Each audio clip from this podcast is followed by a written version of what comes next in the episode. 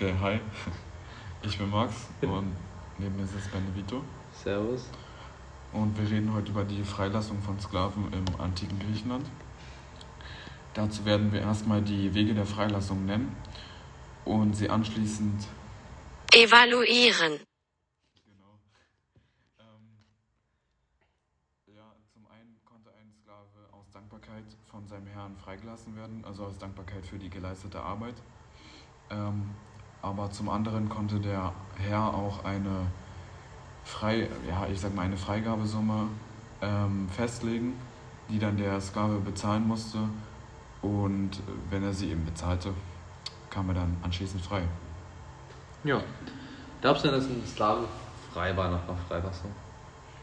Mm, Nein, ich glaube nicht. Also er hatte vielleicht allgemein ein bisschen mehr Freiraum, weil er halt nicht mehr unter dem unter seinem Herrn stand. Aber man behielt ja trotzdem, man musste ja trotzdem äh, einen Vormund haben und man bekam den Status des Metoiken. Ähm, und äh, deswegen konnte man auch keinen großartigen Grundbesitz oder so sich anschaffen. Man durfte sich ja gar keinen Eigenbesitz anschaffen Ja, als stimmt, Meteorit. genau. Das war ja untersagt. Deshalb, Ja. warte ganz kurz. Deshalb war es, glaube ich, schwer, ähm, einfach so frei zu leben wie ein normaler freier Bürger. Glaubst du denn, dass äh, die Gewichtung der Freiheit von der Art der Freilassung abhing? Also war ein Sklave mehr frei, weil er sich freikaufen durfte, oder war ein Sklave weniger frei, äh, weil er sich freikaufen durfte? Naja, ich glaube, also vom Gesetz war er gleich frei oder gleich unfrei, weißt du, wie ich meine? So, wie, wie du schon meintest, man hat so oder so diesen, diesen Status des Metoiken, aber man musste ja auch einen ähm, sogenannten Vormund haben und wenn man eben aus Dankbarkeit freigelassen wurde, dann war der Vormund vielleicht der Herr, also der Ex-Hausherr sozusagen. Und ähm, ja, wenn man zu dem ein gutes Verhältnis hatte, dann war das wahrscheinlich auch einfacher, frei zu sein, als wenn man jetzt sich freikaufte. Ähm, und ja, Ja, das sehe ich eigentlich relativ genauso. Aber ich glaube halt auch, dass so eine Freilassung viele Nachteile beibrachte, weil.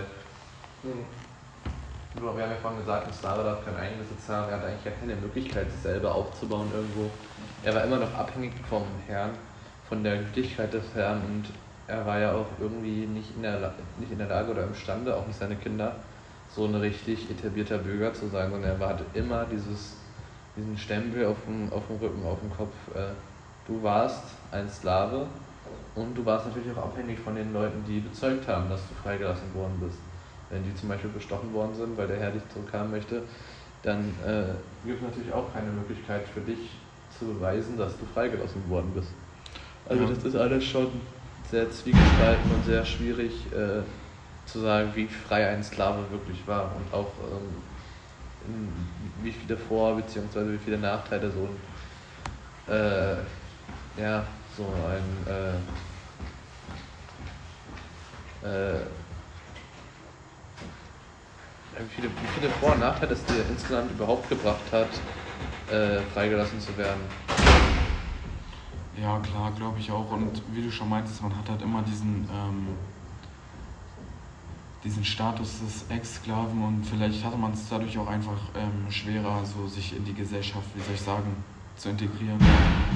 Ähm, aber ja, ich frage jetzt einfach mal so, wenn du zum Beispiel ein Sklave wärst, wärst du lieber der Sklave, der ein gutes Verhältnis zu seinem Herrn hat und lebenslang, Leben lang äh, ein Sklave ist, oder würdest du lieber freigelassen werden? Das kann ich schwer sagen, weil ich halt keiner bin. Aber wie siehst du das dann? Glaubst du, dass es besser war, Sklave zu sein oder glaubst du, dass es besser war, frei zu sein? Also ich glaube, wenn man ein gutes Verhältnis und so hatte, dann war es besser, Sklave zu sein, weil man einfach seinen, seinen gesicherten Lebensunterhalt und so hatte. Man hatte ein Bett, äh, in dem man äh, jede Nacht schlafen kann. Man hatte auch ein, also ja, mehr oder weniger ein Haus, seinen Raum und so. Ähm, und man wurde ja auch bezahlt. Es war ja nicht so, dass man versklavt wurde und sozusagen Gefangener war. Na gut. Und ja. Dann äh, danke fürs Zuhören und dann hören wir uns jetzt im nächsten Podcast an.